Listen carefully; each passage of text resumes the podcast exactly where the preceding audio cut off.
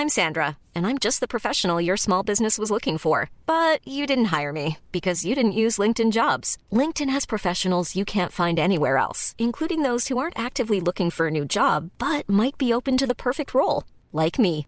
In a given month, over 70% of LinkedIn users don't visit other leading job sites. So if you're not looking on LinkedIn, you'll miss out on great candidates like Sandra. Start hiring professionals like a professional. Post your free job on linkedin.com/people today. Economía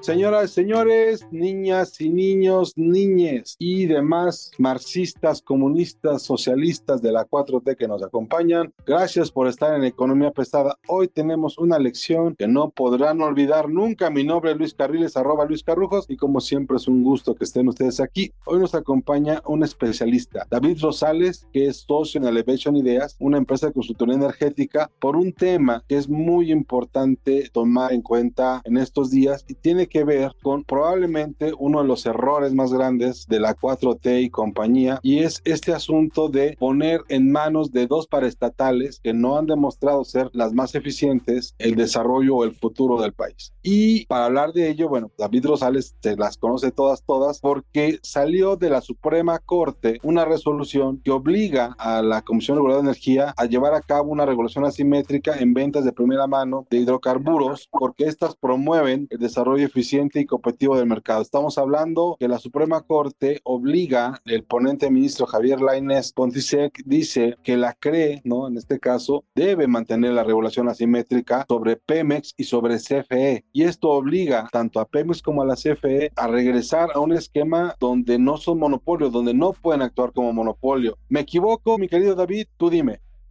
Para nada, estimadísimo Luis, la verdad es que es todo un tema que nos eh, es importante a todos en función de que si hay un elemento que en este país todos consumimos es la energía. Y como tal, entonces, esta administración creo que ha tenido una visión eh, equivocada por distintas razones en favorecer de manera irrestricta, como dicen los abogados, a sus dos paraestatales, eh, que en realidad son las empresas productivas del Estado, Pemex y CFE, asumiendo, y es ahí en donde yo veo la falacia, que eh, lo mejor para Pemex o lo mejor para CFE es lo mejor para el Estado y eso no siempre es así. Y bueno, además, no siempre es lo mejor para el usuario. Entonces, a lo que voy con esta estructura es lo siguiente. De una u otra manera, efectivamente, podemos ver que a la Comisión Reguladora de Energía le caen unas atribuciones con la reforma energética del 2013, mediante las cuales se le pide o se le instruye, si nos vamos a ser más exquisitos,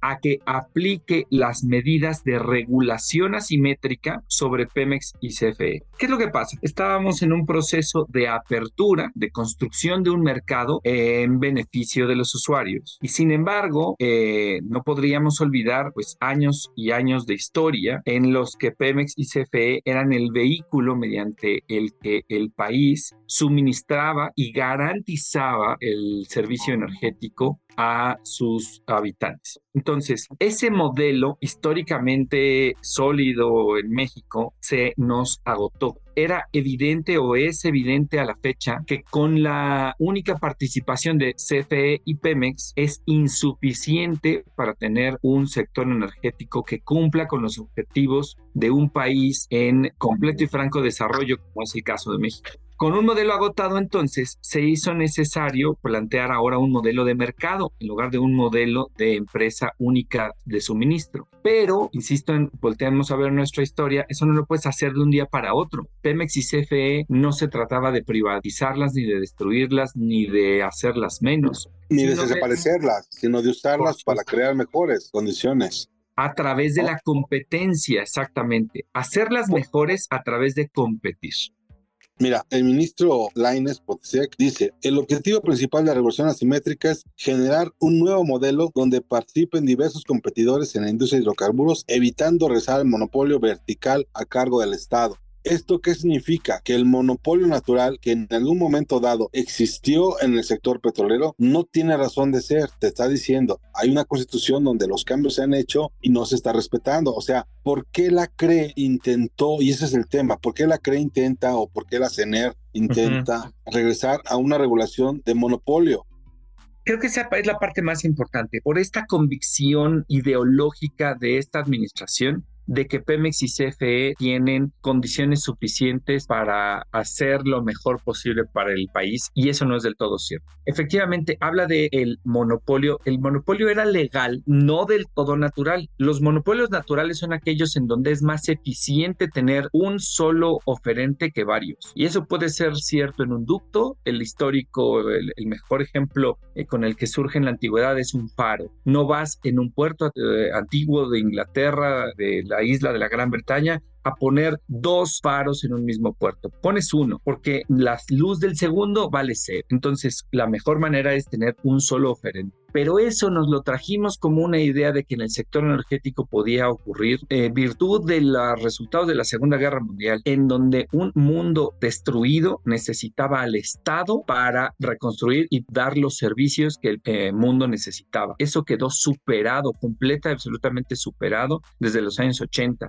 Y en México terminamos de implementarlo hasta el año de el 2013 con la reforma constitucional. Ese modelo de proveedor único necesitaba sus sustituirse por uno de mercado. Y el modelo iba caminando, pero para que CFE y Pemex enormes no impidieran de forma automática, incluso sin querer, sin mala voluntad, el surgimiento de estos otros participantes, se les necesitaba poner una regulación particular. Eso es la regulación asimétrica algo en donde dice el Estado, tú que eres dominante, te voy a poner ciertas reglas que no le van a aplicar a los demás, de ahí lo asimétrico. Y a ti te voy a pedir entonces que hagas públicos y que estén regulados tus precios y además que sean regulados los contratos que vas a ofrecer de forma tal que un tercero lo revise. Como lo fueron los seguros durante mucho tiempo. Hubo una época larga en donde el contrato de seguros no eran hechos por las compañías, sino eran hechos por las instituciones reguladoras en materia de seguros. Así como tenemos regulador en los medicamentos, necesitas alguien más que supervise que algo cumpla con las fórmulas. Bueno, en el tema específico de la energía, para el agente dominante, la CRE fue determinada en la reforma con base en lo que antes tenía atribuciones solo en gas natural y gas LP, pero en la reforma se establece que la CRE tenga estas atribuciones de regulación asimétrica para Pemex en todo el tema de hidrocarburos y combustibles.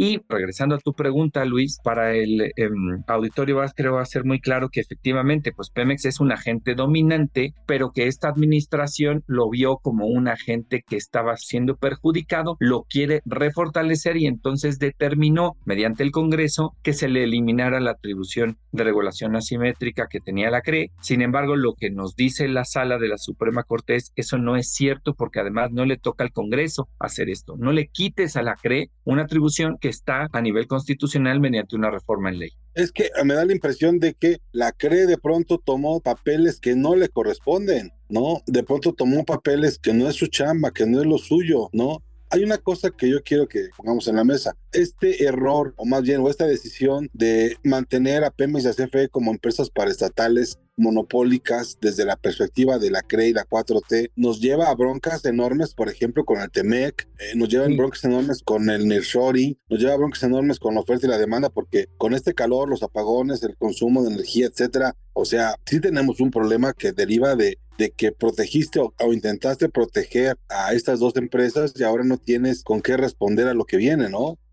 Sí, creo que es una manera de querer resolver un problema con otro.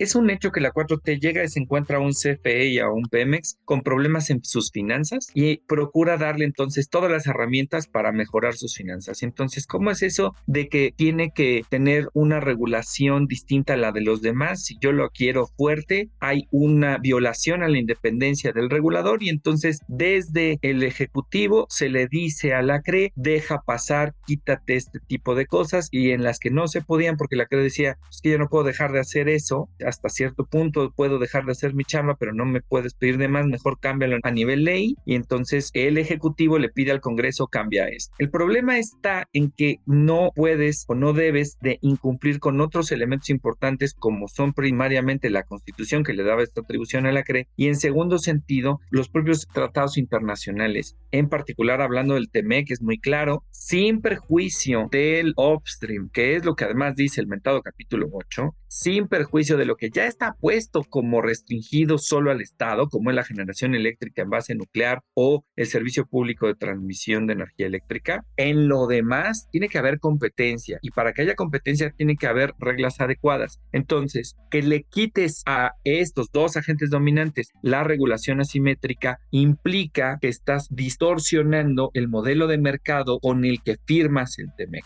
Al mismo tiempo, entonces, ahuyentas inversión porque lo que vemos es que no existen condiciones de Estado de Derecho suficientemente atractivo y en general incentivos adecuados para que tú hagas una inversión, cuánto nos tuvimos que tardar en discusiones y hasta el presidente se mete para el tema de la Megafactory de Tesla, pues en buena medida porque había todas estas discusiones sobre cómo iba a hacerse de electricidad esta planta, por supuesto que tiene unas cantidades gigantescas de requerimiento eléctrico. Y todo esto precisamente por esta complejidad que tiene esta administración de haber prácticamente borrado las barreras entre las instituciones independientes. El regulador, la Comisión Reguladora de Energía, los agentes, empresas dominantes, Pemex y CFE, y además los gestores principalmente en este caso podríamos hablar del SENACE, del SENAGAS, y ni siquiera pudiéramos entonces pensar en algo que podría haber ocurrido en otro escenario con otro tipo de visión de gobierno o de política energética con la creación de un gestor para el tema de gasolina. Pues no, por supuesto que eso no va a ocurrir con esta administración. Al contrario, ese paso siguiente no tiene sentido para esta administración. Lo que hacen es dar pasos en el sentido contrario. ¿Para qué? Para fortalecer a Pemex y CFE con la intención de que tengan mejores finanzas, pero en perjuicio del mercado y de los usuarios. Eso es el,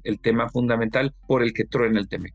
Ahora, no estamos en la mejor condición de, enfrentar el TEMEC y la verdad es que creo que nos están dando un poquito de aire en Estados Unidos con las elecciones, siendo sinceros. Este, el cabildeo que hubo con el tema energético el año pasado es más fuerte que el que hay ahorita los problemas, ¿no? Están como más, este, una muy tensa calma, ¿no? Pero sabemos que vamos a paneles, ¿no? Sabemos que, que ya se acabó el tiempo para negociar con Estados Unidos y pactar algo antes de ser un panel comercial de resolución de controversia, pero no nos hemos ido. Y aunque ya deberíamos, tal vez, no sé, pues mira, hay que recordar cuáles eran los temas que se traían en la mesa y que propiciaron el eh, documento que fue anunciado a través de la ministra de Relaciones, eh, Catherine Tai, de la secretaria de temas de comercio, Catherine Tai. Eran cuatro. El primero y creo que el más importante fue precisamente la idea de favorecer a CFE y a Pemex y esta eh, es a lo mejor una manera de bajarle presión a la olla en este frente. El segundo eran los retrasos regulatorios en los cuales pues la CRE publica una serie de un calendario completamente fuera de lo que está puesto en su ley, en la ley y el reglamento, pero digamos que dice ya voy a atender las cosas, ya se acabó el COVID ahora sí. Fue el último sitio del mundo en donde se acabó el COVID, fue en la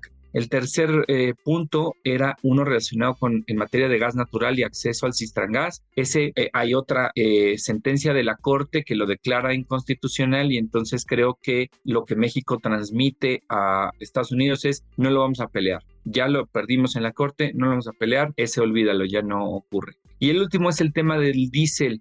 solo Pemex puede poner diésel que no sea un trabajo sufrir. Y entonces ahí todavía hay algunos temas por revisar. Parece que la idea es permitir a otras empresas también hacerlo, pero en términos reales ese es un tema pequeño comparado con el gran esquema de las cosas. Y entonces nos regresa al primero y yo creo que entonces es la secretaria Raquel Buenrostro quien hace una labor importante de lobbying desde el año pasado, finales del año pasado y todo este, para decir vamos a ir haciendo otras cosas para fortalecer a PBC CFE en lugar de darles eh, preferencia en el mercado. ¿Qué tan cierto sea? Todavía tengo mis dudas. Yo creo que todavía estamos viendo restricciones, sobre todo en interconexiones con el SENACE, pero pues están saliendo ahora casos, a lo mejor garbanzos de libra, como la autorización, el primer permiso eh, de energía limpia que se autoriza en esta administración a una empresa privada, precisamente Iberdrola, la semana pasada, después de que supimos por un eh, tuit del presidente que se concretó la venta de estas plantas de Iberdrola hacia un vehículo del Estado mexicano eh, a través de la participación de México Infrastructure Partners y del CONADIN. Es decir, a través del lobbying o de temas específicos, acuerdos bilaterales, están ocurriendo cosas con las que yo creo que se está tratando de demostrar a eh, la mesa de los Estados Unidos que se está avanzando en una apertura del sector energético mexicano. A los canadienses creo que se les convence también de ya no meterse a través de proyectos específicos y de decir, te voy liberando caso a caso, lo cual no es lo ideal, por supuesto que no lo es, pero al mismo tiempo, pues ya podemos ver que la pero es lo que hay, ¿no? cierta apertura. Eso es lo que hay, eso es lo que hay. E-, esa es la bronca, pudiendo tener un esquema donde hace siete años la gente hablaba de México con el vamos a meterle lana a este sector energético, ¿no? Vamos a meternos en petróleo, vamos a meternos en gas, vamos a meternos en... Y ahora resulta que no, que pues necesitas un tratamiento más agresivo y te están dando aspirinas. Estamos regresando a la estructura de los noventas y principios de los 2000 de contratos con las CEPES. La forma como parece que puedes tener proyectos es si CFE o Pemex dan su visto bueno. Y entonces ahí tenemos a New Fortress, a TC Energía, a Sempra, a Engie, eh, a distintos casos Iberdrola, pero son productos de pues que se hizo una relación de cabildeo fuerte, no tanto un Estado de Derecho en donde podamos confiar que cualquiera interesado puede ir y simplemente presentar sus solicitudes. Lo ideal de la regulación es que sea predecible, ¿no? O sea, que tú sepas de qué se trata, lo que, que no te inventen cosas, que el camino sea el que está marcado. Eso es muy de, muy de economías maduras. Ahora, en el caso de Temec, por ejemplo, se ha ido frenando. ¿Crees que al final del día las medidas que este gobierno pueda tener este, van a lograr evitar el panel comercial? Yo creo que sí, por razones que no son las ideales, pero yo creo que ya lo estamos brincando. El hecho de que ya llevemos tantos meses, en cualquier momento se detona el panel, me hace pensar que ya no se detona. Sobre todo por lo que tú mencionabas adecuadamente, Luis, por el tema político que se tiene de ambos lados con elecciones el año que viene. Si después de eso se arreglan, pues ya le toca a los que vengan. Ya no le tocan a las personas que están en la mesa, Catherine Tai y Raquel Rostro, sino a los que estén. Y ya los que estén, pues podrán volverlo a opinar porque no tuvieron además la fuerza que tuvo el tema del lobbying del maíz. Y sí lo tuvo, lo que ocurre en el momento en el que explota es también presión de distintos congresistas, sobre todo republicanos, y que ahorita están también ya distraídos con los temas políticos.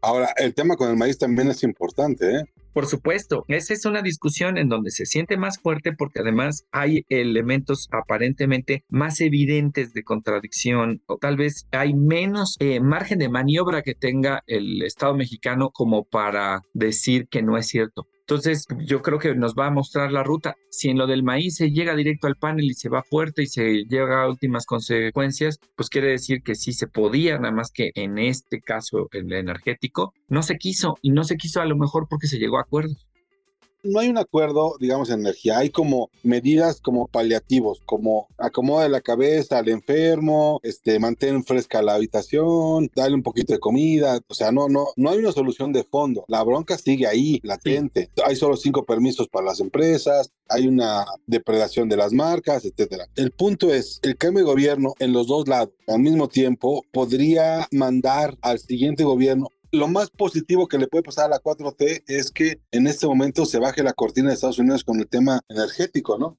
Sí, porque las distracciones son grandes, porque las cosas que están en la mente son otras. Yo creo que lo único que vamos a ver es eso, es se va a patear para la siguiente administración, para las siguientes administraciones, y en ellas estará en su momento con el capital político que tiene el que viene llegando, eh, resolverlo de la mejor manera. Y para ello, pues dependemos mucho de ver quién llega, sobre todo creo que de nuestro lado. No veo un cambio de postura en este tema, dependiendo de, de si es republicano o demócrata, más bien ahí es con qué nivel de intensidad. Te preguntaría, ¿a quién ves con mayores posibilidades de que las cosas cambien en México? Me refiero a que, ¿ves tú que este gobierno, este que está ahorita caminando, lo que le queda el año y medio, haga algo como para mantener la calma que hay, la tensa calma que hay?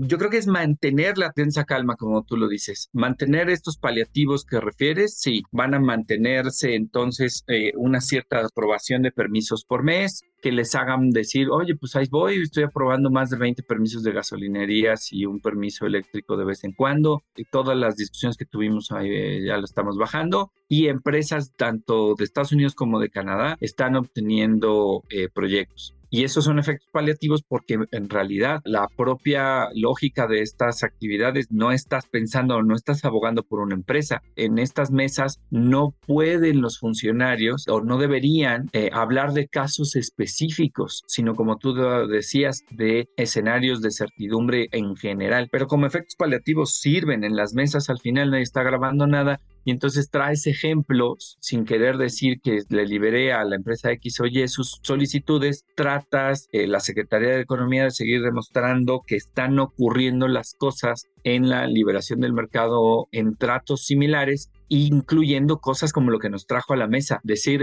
la regulación asimétrica que habíamos levantado ya nos la quita la Corte y no la vamos a combatir. Vamos a acatar esa instrucción de la Corte, le regresamos a la CRE las atribuciones de decirle a, Pemex publica tus precios y haz eh, una revisión de tus contratos. A lo mejor no va a hacerle la CRE mucho a Pemex para eh, alterar las condiciones de mercado o no con las que Pemex opera, pero por lo menos podemos argumentar que sí lo está volteando a ver y que se restablece la regulación. Una regulación que a lo mejor no se va a usar mucho, pero que nos da a nosotros como usuarios herramientas de decir o de levantar la mano y decir, estoy teniendo un trato discriminatorio y tengo a quien em, canalizar mi queja, en este caso la CRE.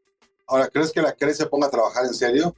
hasta cierto punto, es que la respuesta contundentemente sería no, no del todo, no lo puedo creer, no tenemos suficiente historia como para decir que la CRE lo haya hecho pero podemos tener elementos para que la eh, industria se queje y presente quejas y ante una queja es imposible que la CRE no haga nada, por lo menos tiene que abrir expediente, em, por lo menos tiene que pedir información y dependiendo del tamaño del efecto dominante que tenga, pues en una de esas hasta metes a COFESE que también los veo menos capturados. No veo a una CRE que se ponga a trabajar del todo, pero sí veo una CRE obligada a por lo menos pronunciarse y los funcionarios ahí tendrán la obligación de decir, bueno, pues yo tampoco puedo jugármela completamente solo para hacer lo que diga el presidente o la secretaria, porque este es un organismo independiente. Tanto comisionados como funcionarios entonces pues adquieren mayor complejidad para hacerse la vista gorda ante un evento franco de violación a los temas de competencia por parte de Pemex.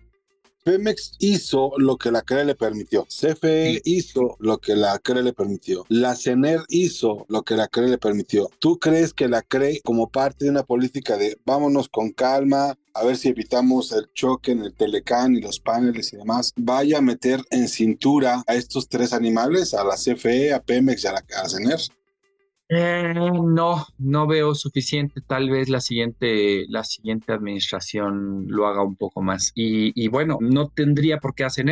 La, la, CRE y CENER deben de coordinarse incluso. La ley desde el principio lo establece. Creo que la política energética sí es posible que la ponga cualquier administración. Em, viéndonos a lo mejor muy puristas, la política energética, la CRE no la tiene ni que seguir, ni que acatar, sino se deben de coordinar y la CRE debe de pedirle a tener que ponga política energética, que cumpla con la regulación y que si quiere algo que no, entonces vaya al Congreso y cambie la regulación, pero que la cambie bien. Y en este caso exacto, lo hicieron bien. Exacto. Tiene que ganar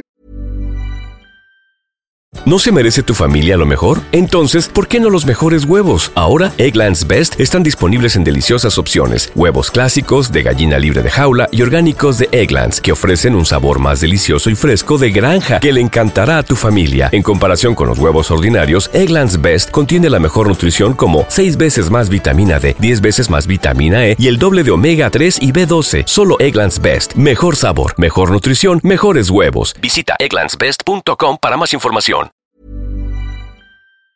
Congreso si quiere hacer los lo que quieren hacer. Esa va a ser una nueva idea. Vamos a ganar la calle, vamos a ganar el Congreso y vamos a regresar las cosas como las queremos. Es una posibilidad.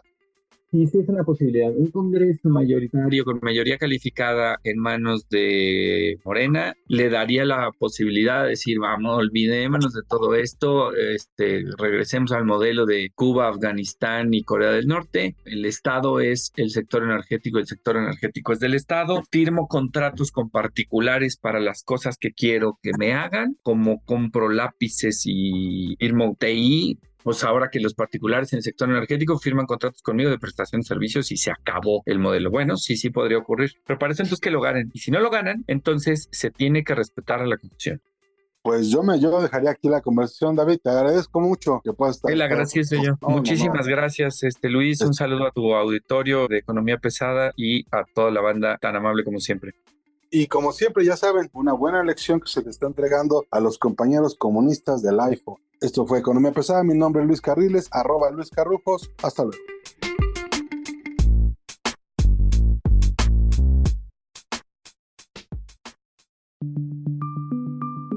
Esta es una producción de la Organización Editorial Mexicana.